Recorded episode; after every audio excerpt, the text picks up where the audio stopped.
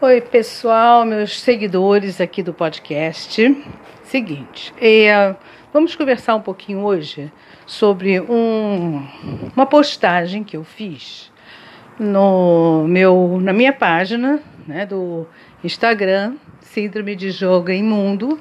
E essa postagem deu muito, muito o que falar, sabe?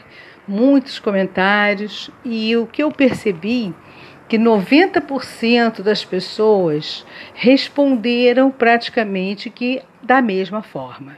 E a pergunta foi o seguinte: o que vocês acham dos pais que tratam seus filhos como se não fossem adultos?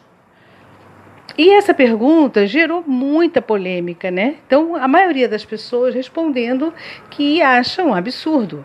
Né? É, filho, os filhos são do mundo e eles precisam sim, muito cedo, a começarem a ser tratados como pessoas adultas, pessoas comuns, né?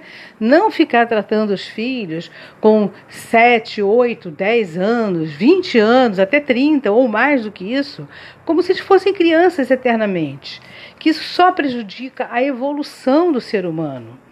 Então você vê hoje em dia muitos adultos que têm comportamentos infantis, adultos que são intragáveis até. Você não aguenta nem conviver, porque a vida está nos, nos é, exigindo uma velocidade muito grande de tudo.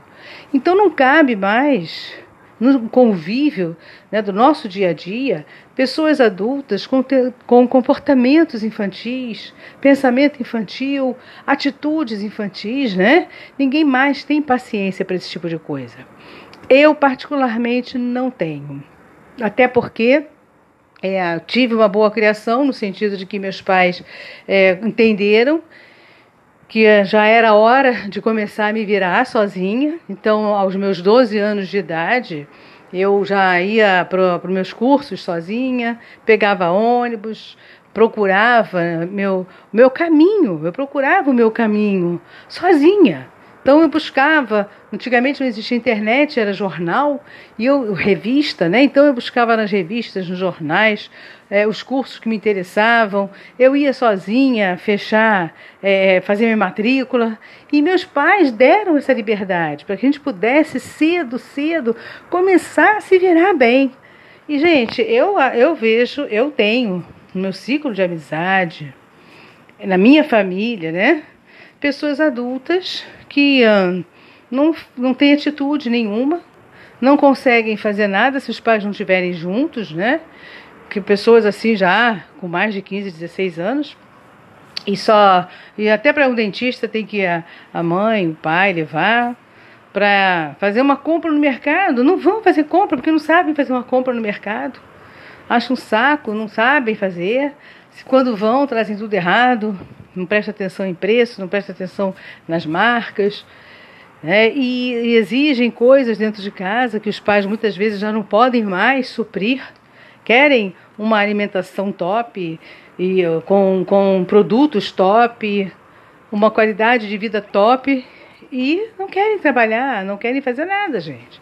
Então isso está muito ruim, muito ruim, sabe? Uma coisa é você tratar uma criança de um, dois anos de idade como criança. Agora, a partir dos seis anos de idade, essa criança já está começando a entender o mundo. Ela já está começando a entender as perdas, né? ela está começando a entender a, as vitórias também. E essa criança começa a querer aprender, ela começa a perguntar. E quando ela começa a perguntar, é que ela já está começando a despertar para o mundo. Então, isso é hora, sim, de mostrar a verdade para essa criança, não ficar contando história da carochinha, enganando, mentindo para essa criança, para que ela não, não amadureça. Já foi tempo que eh, os pais não falavam nada perto dos filhos. Eu me lembro bem, né? Que eu também, com oito anos, nove anos de idade, meus pais conversavam é, com os adultos e a gente tinha que se retirar da sala porque a gente não podia ouvir aquelas conversas e muitas vezes não eram nem coisas assim interessantes demais. Mas eu, com 8, 9 anos, ainda passei por isso. A partir dos meus 12 anos é que eu comecei a participar mais das conversas dos adultos, os pais começaram a entender que era hora, né? E hoje em dia não, não pode mais nem fazer isso. Se você fizer isso com um adolescente, um pré-adolescente, eles vão ficar muito pau da vida, porque eles sabem tudo, eles têm internet na, na palma das mãos. O mundo está na palma das mãos deles. E eles já sabem é, navegar na internet, eles sabem fazer pesquisa, eles sabem procurar o caminho que eles querem, muito mais do que os pais, não é? Muito mais do que os pais. Então não cabe para essa geração que navega na internet aos 3, 4 anos de idade, não cabe mais criá-los como eh, crianças eternas. Não cabe mais isso. Então vocês, pais, precisam entender. E graças a Deus, nessa minha enquete, eu tive uma bela de uma surpresa.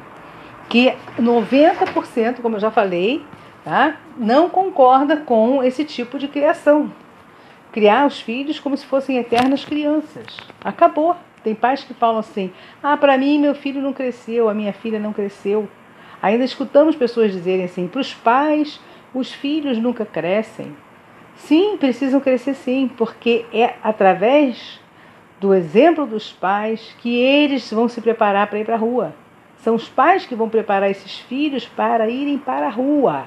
Ou vocês querem que eles querem que eles cheguem lá na rua despreparados, aprendendo tudo errado com pessoas estranhas.